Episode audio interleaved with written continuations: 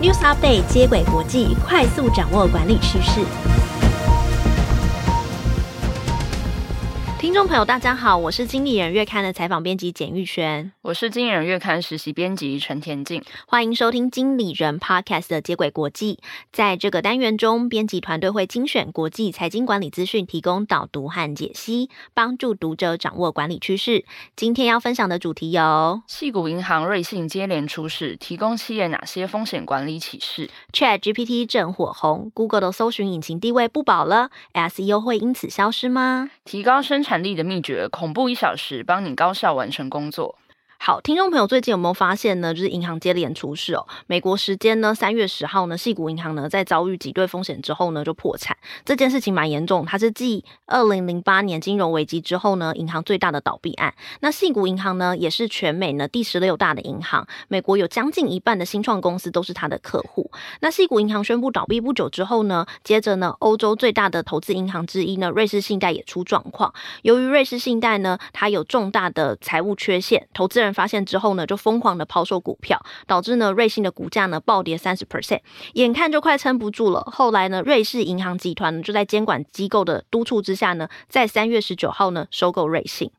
这两家规模不小的银行接连出了问题，那其实大家就很担心说，这不会是二零零八年的金融海啸再起吧？那银行会不会就接连倒闭呢？因此，第一则新闻我们将带听众分析这两起银行倒闭的事件。其实呢，这两家银行呢倒闭的原因不大一样，所以呢，我觉得不大像是连锁倒闭的事件。我先简单呢跟大家说明一下原因好了，就是矽谷银行它倒闭呢，其实是因为呢美国升息呢引发的连锁效应。那瑞信的挤兑危机呢，则是因为他自己投资到不好的标的，买到很烂的债，所以呢，导致他的财报呢出现八十几亿美元的亏损，就引起了投资人的紧张。所以呢，两家银行的倒闭原因不大相同。那企业呢，其实也可以从银行倒闭的原因去学到一些管理的 insight。呃，我觉得这次呢，可以先从细谷银行的倒闭事件来说起。没错，那西谷银行它在四十八小时内倒闭，是震惊了所有的投资者。因为这家一九八三年成立的银行，它过去的财务表现其实都相当不错。根据 CNN 报道，它的资产从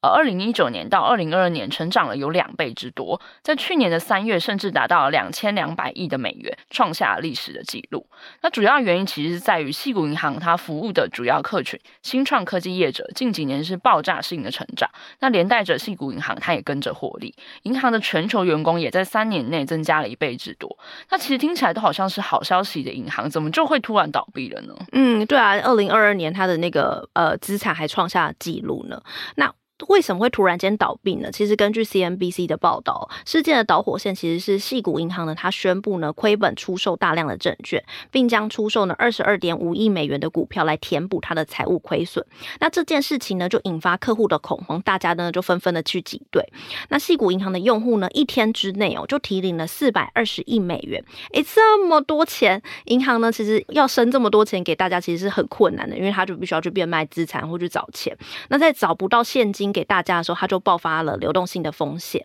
所以呢，细谷银行呢就被迫关闭，由联邦存款保险公司接管。那由联邦存款保险公司接管的意思呢，也就是说，细谷银行呢要等着被清算它的资产，偿还给存款人和债权人。嗯，那俗话说得好，冰冻三尺非一日之寒。那玉璇刚其实有提到，矽谷银行它是受到美国的升息，也就是扛不住流动性的风险来倒闭的。那为什么其他的美国银行都没有事，偏偏就是你矽谷银行出事呢？嗯，就是你说升息是大家都一起面对的，那为什么矽谷银行优先的出事呢？我觉得这是一个蛮好的问题，就是其实呢。主要的原因其实因为矽谷银行它持有呢美国债券的比例很高，就是接近六十 percent，这是他们大幅呢会受到联准会升息影响的原因。大家还记得疫情爆发的时候，就是那时候呢美国政府呢它为了要提振经济，所以它就采行量化宽松的政策。当时的存款和借贷的利率其实接近零哦，就是地板，跟现在呢一直升息，简直就是两个世界哦。此时呢美国的国债因为有相对比较好的利率，又比较安全，相对于存款啦，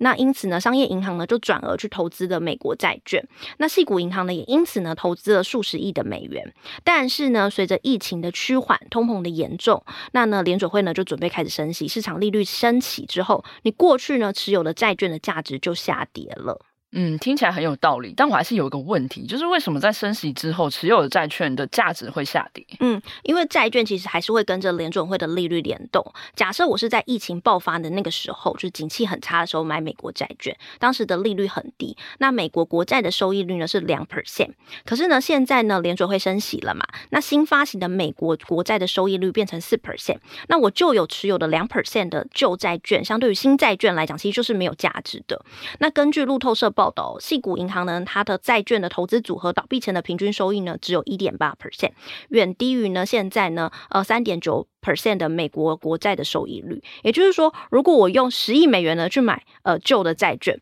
但我现在抛售，因为新的债券的利率比较好，我现在抛售旧债券，有人要买吗？没有人要买，那我这十亿美元一定卖不到十亿，大家一定会用八亿、九亿来跟我买。所以呢，是因为市场宁可去买新的更好收益的债券，那你持有的旧的呢就贬值了。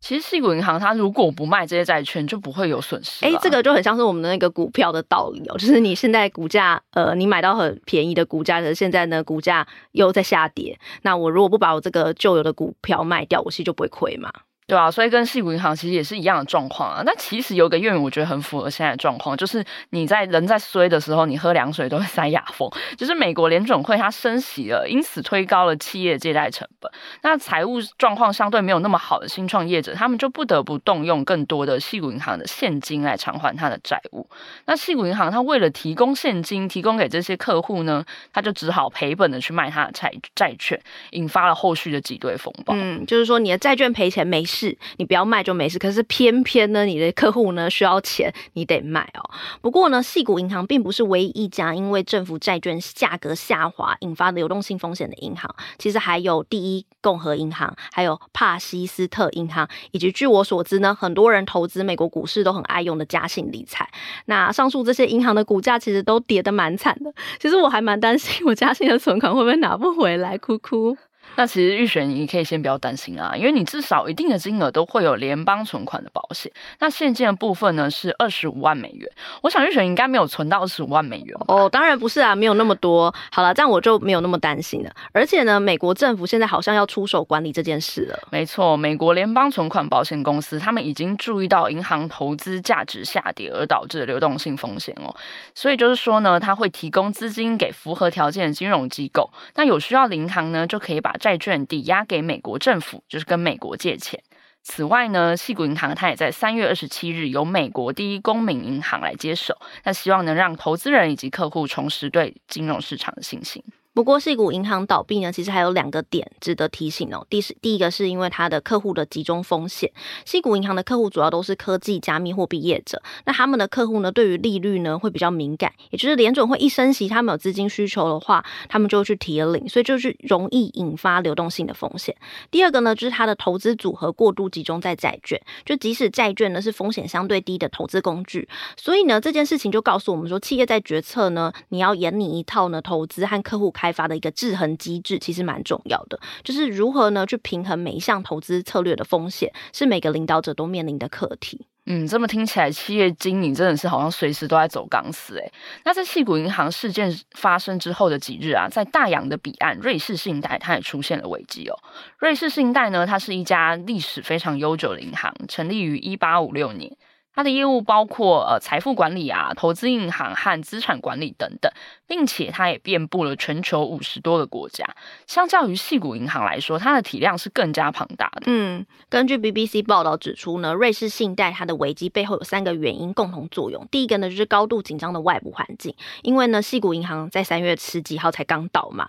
那市场的避险情绪就很严重。如果你的银行的财务数字不好看，就会引发大家投资者的恐慌哦。但是呢。偏偏这个时候呢，就是刚刚呃呃田静说的什么喝凉水也会呛到，就是呢瑞士信贷的财务报表呢就出现了状况，就是它呈现了内部风险控管的重大缺陷。主要原因是呢瑞信借钱呢给阿奇戈斯资本管理公司呢炒作股票，那接着呢他又投资呢格林希尔资本的债券，那他投资呢还有借钱的这两家公司呢就接连出事，那我们的名词叫做暴雷啦，就导致呢瑞士呢损失呢八十五亿美金以上啊，那连续的踩雷其实也代表呢，瑞信的风险管理出现了状况。好，那第三个原因呢，就是好，你出现状况没关系，那你最大股东要来帮忙嘛？他他的最大的股东呢，沙乌地阿拉伯国家银行呢，又表态说他不会再投资了。那投资人整个对瑞信呢就没有信心，然后呢，所以他的股价就大暴跌。没错，在大股东他宣布不投资之后，瑞信的股价就下跌了超过三十 percent 哦。那随后瑞士政府和央行都已经介入了。瑞信最后是以三十二点五亿美元的价值被瑞士银行来接手，那这个价格呢，其实是远远低于它九十五亿美元的这个市值。嗯，而且后续还衍生出呢，就是瑞银呢，他接手瑞信之后，他就不愿意赔这个一级资本债券，就是 AT1 的钱。不过呢，好险台湾没有银行持有 AT1，所以先不跟大家说明，大家也不用多担心哦。那 CNN 报道就指出呢，这两起银行差点倒闭的事件，其实就。提醒我们注意几件事哦。第一个呢，就是快速成长的风险。当银行呢，它快速成长的时候，它的管理的能力和合规的系统应该也要跟着一起去进步。但是呢，制度通常很难赶上获利的速度。就是俗话说的，就是你在骑脚踏车往下坡的时候，下坡的时候通常是最爽，但是也是最危险的时候，很容易就翻车。这个道理就在这样，就是你成长快速成长的时候，你的制度还有合规系统其实也要赶快跟进。第二个呢，就是你要注意客户集中的问题哦。这个我在刚刚我提到，就是。矽谷银行其实是因为它客户过度集中在新创，还有一些就是加密货币等业者身上。第三个呢，就是你要设计一个投资的风险平衡机制，套用在个人投资上，就是你的股债其实还是要平均的分配哦。第四个呢，就是风控长呢，其实扮演蛮重要的角色，它应该要在事情有出事的迹象的时候，像是债券贬值的时候，你就应该要调整银行的投资路线。最后帮大家总结这则新闻：矽谷银行倒闭的主因在于在连续的量化宽松政策下，美国联准会利用升息来阻止恶性通膨的发生而带来的连锁反应哦。那矽谷银行它倒闭之后，也带来了骨牌效应，瑞士信贷它也面临了危机。那瑞信它股价暴跌的原因，主要是它自己的风险管理出了问题，加上它最大股东表示不会继续资助而引发的挤兑风暴。好，讲完第一则，我真的好累哦。我这几天研究瑞信、矽谷银行，头真的非常的痛。我真的好希望 ChatGPT 来帮我写脚本哦。这是在召唤神灯精灵吗？其实现阶段来说还是蛮难的啦。毕竟我们写脚本的时候，还是要整理很多篇的外电新闻，把它排得更有逻辑的来介绍给大家。不过呢，我觉得 ChatGPT 真的帮我做了蛮多事情的。虽然它不能直接帮我写文章、写脚本，但是它的问答功能在某些时候是让我觉得比 Google 还好用诶。比如说，我们可以伸手牌问问题，我就不用自己去查，诶，升息到底是什么意思？我就直接啊、用 ChatGPT 叫他给我答案就好了。比起一一翻找 Google 页面来说，是更加简单好用的。诶，说到这边，其实我就很想知道，说 ChatGPT 到底会不会取代 Google 啊？因为微软最近不是它有一个搜寻叫 Edge 吗？那它那个 Edge 就结合 AI Bing，它也推出 ChatGPT Four 的那个 New Bing。那它是一个基于 AI 问答的搜寻引擎。那我跟大家简单说明一下，就是你在用并 AI 的时候，其实就很像在用 ChatGPT，只是呢，比如说你问他升息，他就会告诉你，哎，升息的答案是什么，还会附上消息来源，所以我就很容易的去查证。然后我就觉得，其实好像比 Google 好用哎。这么听起来真的是跟 Google 的使用方式好像，然后更方便。那是不是 Google 就会受到很大的威胁呢？那第二则新闻我们就要跟大家分享，在 ChatGPT 崛起之后，Google 搜寻霸主的地位会不会动摇？连带着 Google 的搜寻引擎最佳化，也就是我们常讲 SEO 的业务，是否也会因此受到冲击呢？啊，我们先来看第一个问题哦，就是 Google 搜寻引擎的地位会不会动摇？第一个不会动摇的原因是，Google 搜寻引擎它其实还是蛮有优势，它的资料正确程度呢，其实还是比 ChatGPT 高很多。那经理人院刊的专栏作家 SEO 顾问呢，连其优就认为，Google 其实是蛮在意搜寻结果的精确程度，所以他不会想要放错误的答案给使用者。简单来讲，是他有点偶包啦。所以这个东西也让 Google 在开发 AI 聊天机器人的上面呢，就会更显得谨慎，速度就不会那么快。第二个搜寻引擎不会消失的原因，主要就在于很现实的成本的考量。因为根据计算哦，ChatGPT 它生成一条资讯或者是回复的成本是落在一点三美分，相当于零点零四块台币左右，但也是目前传统搜寻引擎的三到四倍。而 Google 它作为全球最大搜寻引擎，它每天平均要处理八十五亿次的搜寻量，所以 Google 它如果大规模的投入 AI 开发，它所花费的成本是会非常惊人的。那第三点呢，Google 它其实也不想要放弃搜寻引擎的原因在于获利模式，因为它目前主要的获利来源是搜寻广告，也就是我们常讲的关键字广告。因此，如果 Google 真的要转型为问答引擎，它现在是很难衡量使用者的搜寻量的变化和广告的点阅率等等。那这两者其实都会相当的影响到广告的营收。综上所述呢，Google 就是不会轻易的让搜寻引擎消失哦，但它其实自己也蛮努力的在开发聊天机器人哦。根据 BBC 报道，Google 呢正在筹备一款名为 Bard B A R D 的 AI 聊天机器人，它准备要跟 ChatGPT 竞争哦，应对未来使用者的习惯的改变。不过呢，Google 呢还是会想要替未来的 SEO 呃获利模式铺路。假设现在大家如果我们都是用并 AI 或者 ChatGPT 来搜寻资料，那它的 SEO 效益就会变得很低。呃，举例来讲，因为你以前在用 Google 搜寻的时候，比如说我搜寻升息，一定会看到前面两三则是什么广告嘛，就是什么呃什么什么嘉信证券的开户啊什么之类的，那你可能就会点进去，那它就会增加这间公司的获利。可是现在如果我是用问答的，我问的问题更精确，升息什么，它就会跳一栏答案给你，你可能就不会有时间去浏览其他微博的广告，那这对 SEO 来讲就会是冲击很大哦。其实这也就表示，企业如果不改变它现行 SEO 的思维，未来或者是其实已经是现在进进行式了，ChatGPT 就会让网页的流量下滑，那可能就会造成损失非常惨重。不过呢，既然我们已经意识到问题，并且点出问题，我们就应该要去想要怎么解决，是不是有一些因应的策略可以提供给现在在做 SEO 的人呢？连启用呢就建议两个方法来呃应应哦。第一个呢是企业应该要持续的产出优质的内容，了解 Google 呢用哪些面向呢评估内容的品质，并且把 SEO 做得更到位。因为未来的问答引擎呢，如果你要做 SEO 的话，它对答案的要求会更精确，所以你的内容更好、更有结构式，其实你就可以去弥补大环境变动带来的搜寻流量的落差。第二个建议呢是拥抱全版位的行销。简单来讲，如果呢你在 Google 的搜寻结果曝光一个版位不够，你就要争取在 Google Map 关键字版位的曝光，就多个平台曝光就可以帮助你增加流量。嗯，这些建议其实都非常实用了。在 ChatGPT 现世之前，其实谁会想到聊天室的机器人就会改变小编，就是我现在做工作，或者是网站编辑的工作形态，甚至是冲击到内容网站的获利。所以建议大家真的要与时俱进，不是只是把 ChatGPT 当成一个好玩或者是协作的工具，而是要去因应它延伸出来新的技能来增加自己的竞争力。最后帮大家总结这则新闻。嗯、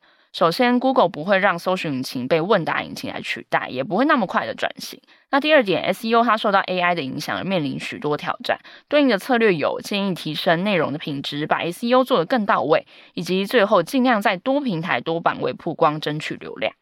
唉，虽然现在我们可以用 AI 来提升工作效率，但其实每天的工作量还是很多，事情怎么都做不完。好啦，第三则要跟大家聊点 轻松的，就是我们要介绍一个有效提高生产力的方法，就是俗称“恐怖一小时 ”（Scary Hour）。这是一篇来自财新杂志的报道啊，先跟大家说明一下，到底什么是 Scary Hour。其实最早呢，这个概念是来自于旧金山的一名广告的行销，他发现啊，只要把你讨厌的事情全部集中在一个小时以内做完，就能有效提升你的生产力耶。比如说呢，你设置一个一小时的计时器，这一小时之内只做你因为焦虑而一直回避的任务。像我的话，可能就是写这篇脚本吧。还好你只有写脚本一个，如果是我，可能要恐怖八小时吧。我每个工作都想回复。我想要耍赖，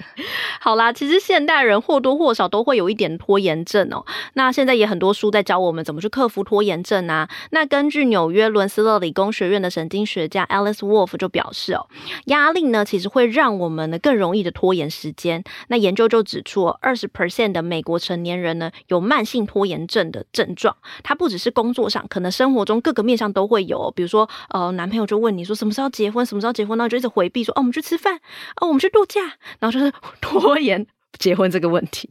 这听起来好像比拖延症更严重一点。但其实我自己也蛮认同这件事情，不是认同就是要结婚这件事情，还呃牡牡丹一个这样。但其实上次我经常跟朋友说要吃饭，但是不知道为什么就是老是会一拖再拖，就是就连我要吃什么餐厅，或者是我到底是要定在哪一天要吃早餐、晚餐还是早午餐，都要在前一天晚上，甚至是前半个小时才能决定哦。哎，那前半个小时在决定有哪些餐厅可以吃，就只能吃麦当劳。哎，我想很多人应该都会有相同的状况。哎，这个都会引发就是朋友之间的情感破灭哦。那沃夫就指出呢，在人有压力的时候，除了会想要避免手头上的工作之外，其实还会想要避免的是围绕在那项任务的负面情绪，比如说很累啊、很烧脑。那这就是为什么人们会更喜欢立即当下的享受。换句话说，我们的大脑呢，会让我们想要接触一些容易感到愉快的任务，避免那些呢产生负面情绪的任务。像是知名的棉花糖实验就说了，多数人其实都会倾向呢，呃，先吃一颗棉花糖，比起呢，呃，两个小时后可以吃两颗棉花糖更好哦。所以说呢，像 Scary Hour 或是大家更熟知的番茄钟法，就是呢，让你呢可以在短时间内呢，可以集中你的注意力完成任务，避免拖延。其实就是建议大家找到你一天当中生产力最高的那个甜蜜点，并且把你需要花费大量脑力或者是创造力的工作放在这个时间里面做完。那对我来说，我的甜蜜点应该就是进公司之后，美美的吃完早餐，并且喝完半杯咖啡之后的那一小时吧。哎，你这个时间点会不会太细节啊？我的话呢，应该就是接近在下班的时候，因为我会想要好好吃一顿好吃的晚餐，所以就会拼一下工作。那我我是觉得啦，就是大家找到甜蜜点之外呢，其实文章还是有建议说，你在找到这个甜蜜点，你要应用那个甜蜜点的时候呢，你在那个当下，就是那个一个小时，你要消除所有的干扰，比如说电话、email 这些通通关掉，你就把这个专注模式开起来，这样子你在那个甜蜜点的工作效率才会提升哦。没错，那报道最后也提醒大家，其实 Scary Hour 的重点不是在于哪一个时间做，而是在那个时间当中你要做什么事才是最重要的。所以建议大家要在这个时间开始之前呢，就先准备规划好那个时段里面到底要做什么事，才能真正的达到目的哦。最后帮大家总结这则新闻，提高专注力的小撇步。找到你一天当中生产力最高的时段，设置一个 Scary Hour，把需要耗脑或者是一直在避免的工作集中在这个时间内做完，并且呢，记得要提前排除干扰。嗯，今天很谢谢田静的分享。我们讨论了三则新闻，分别是西谷银行、瑞信接连出事，提供企业哪些风险管理启示